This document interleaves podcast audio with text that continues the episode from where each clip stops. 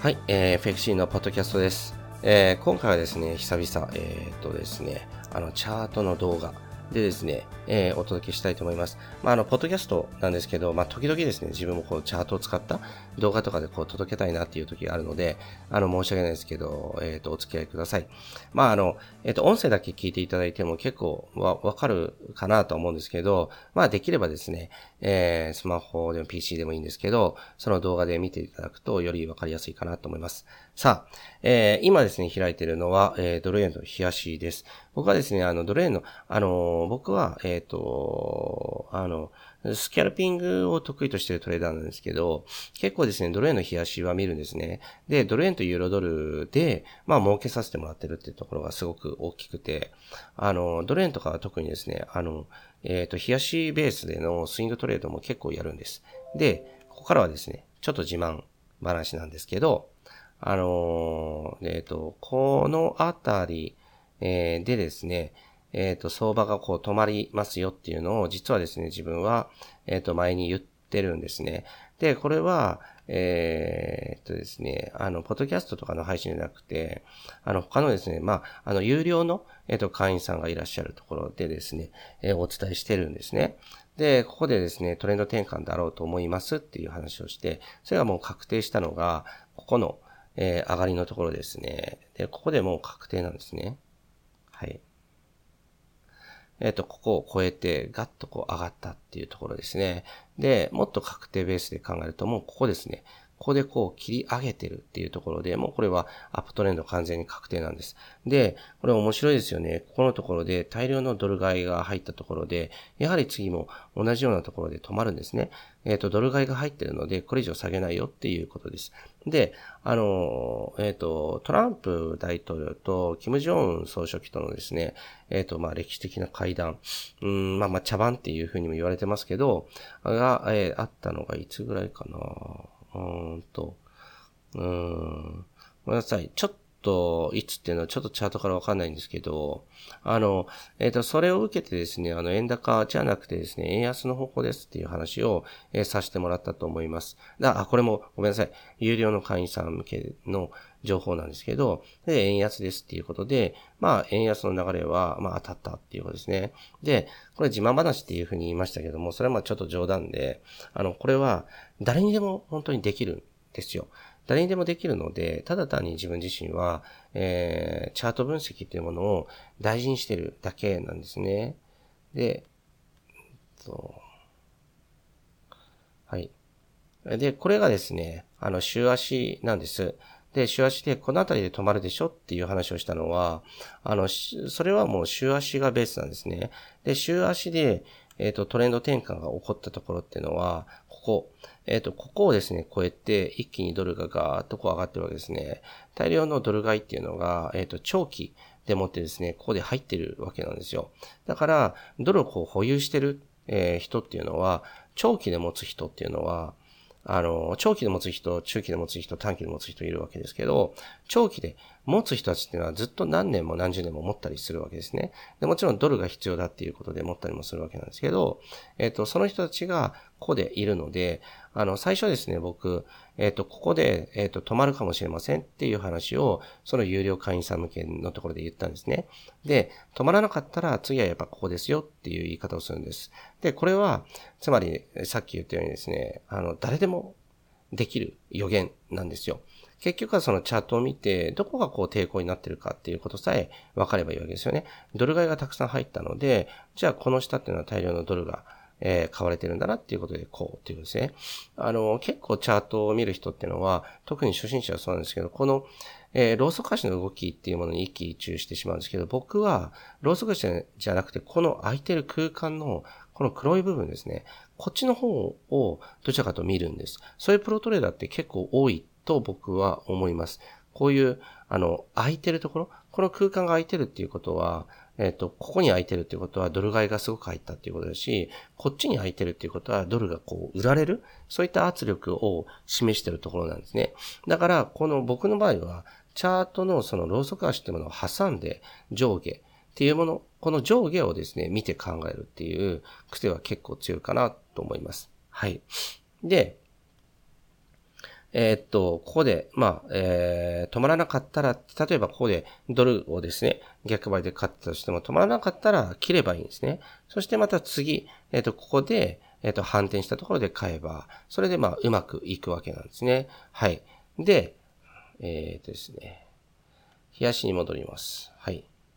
で、冷やしに戻って考えた時っていうのは、じゃあ直近どうなのかっていうことなんですけど、えっ、と、ここでですね、あの、大量のドルが入ったので、ここは硬いんですね。で、じゃあもう一つなんですけど、ドルが直近で売られてるポイントっていうのは、やはりここなんですよ。こっから陰線がどっと出てますよね。そして次もですね、あの、ここまで試せてないんですね。この前にちょっと一回失速してるんです。で、また上がってきましたよね。だからこれはどうかっていうと、えっ、ー、と、小さな抵抗体は、えっ、ー、と、ここにあるわけですよ。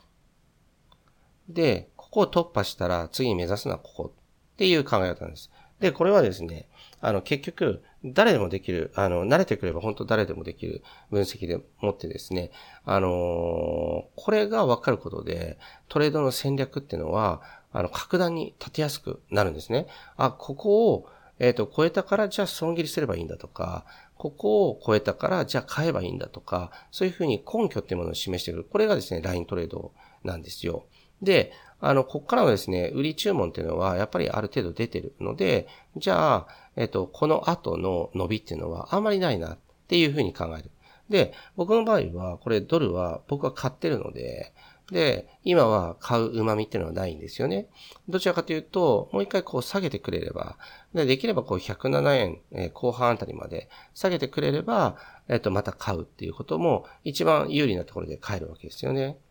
はい。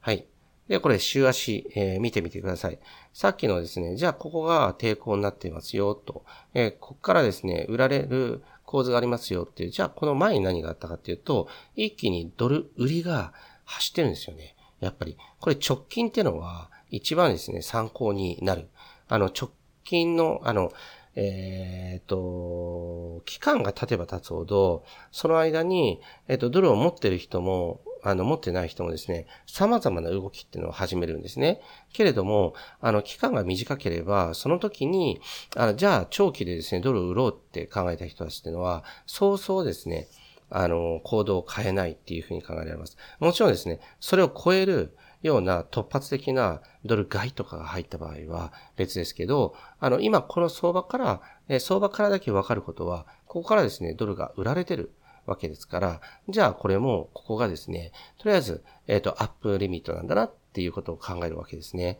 はい。そうなると、これは、ここから売られる、ここから買われるっていう、この、えっ、ー、と、111円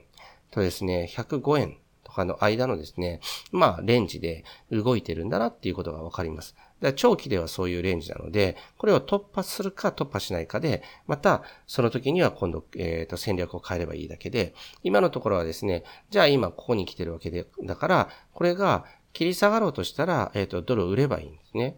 で、ここからですね、上がっていくってなったらドルをまた買えばいいっていう、もうそういう感覚で、まあ相場をやっていけばいいわけですね。で、ここをですね、超える。111円の半ばを超えてくるっていうことであれば、そしたら様子見。売ってるものは損切りして、次、また落ちてきたところを買うっていうもう、これの繰り返しですね。はい。で、そういうふうにして、まあ、あの相場っていうのは見ていくんですよっていう話です。はい。で、これは、えっ、ー、と、ユーロドルですね。ユーロドルは一気にこう下げました。で、下げたんですけど、これ特徴的なところわかりますか？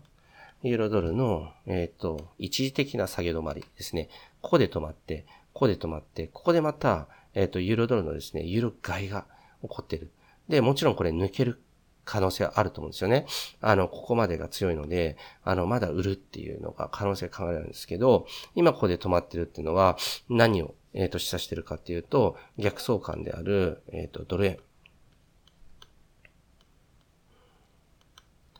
このドル円の、えっ、と、上げ止まりっていうことですね。で、ユーロドルがあそこから上がっていくのとこうして、ドル円は下がっていくわけですから、だから、この売りっていうのが、あの、ある程度僕は強いと思うので、えっ、ー、と、これを見てね、あの、一旦は売り込まれるっていうのが、まあ、ドル円かなっていうふうに思っています。はい。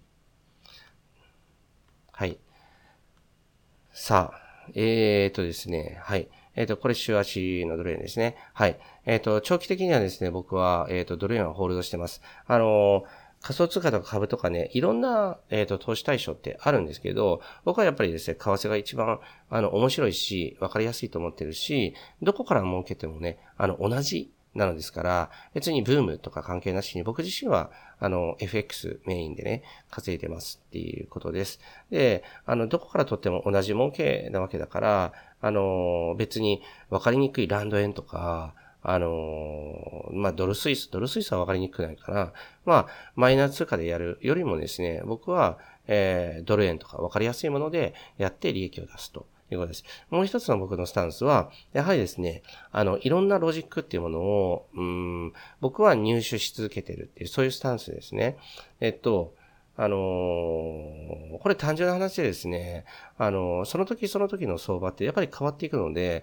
その相場に合ったやり方とか、新しいですね、あの相場の攻略法っていうのがこう次々出るわけですね。それらは、まあ、勝てるようになった今も僕自身は求めてるんですね。それで、常にそれを自分のトレードに、まあ、役立ててるっていう感じです。それをですね、やっぱり、あの、やらないと何が起こるかっていうと、デメリットは、あの、ものすごいいいロジックとかいい手法というかシステムっていうのがあったかもしれないのに、それを手に入れてないから、それを知らない。で、つまり、えっ、ー、と、儲ける機会損失、儲ける機会っていうものを損失してしまうっていう、それがやっぱり僕自身は、やっぱりトレーダーとして嫌だなっと思うんですね。であれば、僕は、やはり今でもちょ、まあ勉強する時間だけなので、そのロジックを知ればいいだけなので、そういう機会があれば、常に貪欲に、え、学んでいきたいなと思っています。だからたまたまそれを僕が、あの、手に入れてなくて、それでわかんなくて、それでやっぱりね、あの、相場攻略のね、あの、素晴らしい方法とかを知らなかったっていうことが、やっぱりないようにしたいなと思います。って思って今もそうしてます。もう相場っていうのはどこからこうスポットを当てて、どこから攻略するかによって、何千っていうやり方があるし、もう、あの、あ、こんな方法があったのかって、今、えっ、ー、と、僕でさえですね、やっぱり今でも知る時があるんですよね。ああ、びっくりしたっていうような時があるので、まあ、あの、勉強は、うん、まあ、できれば、あの、この動画を見てる人も、うん、続けてほしいなと、個人的には思っています。はい。えー、それではですね、えー、今回の動画は以上になります。えー、ドル円とかをそのライントレードでドル円とユーロドルを見てですね、まあ、あの攻略の仕方っていうのその根本的なところをお話しさせてもらいました。はい、以上です。今週の放送はいかがでしたでしょうか？弊社クロスリテイリングでは投資に関わる様々な情報を発信しています。ひらがな3文字で投資に教科書の科で投資家と検索してみてくださいねそれではまた次回お会いしましょうこの番組はクロスリテイリング株式会社の提供でお送りしました。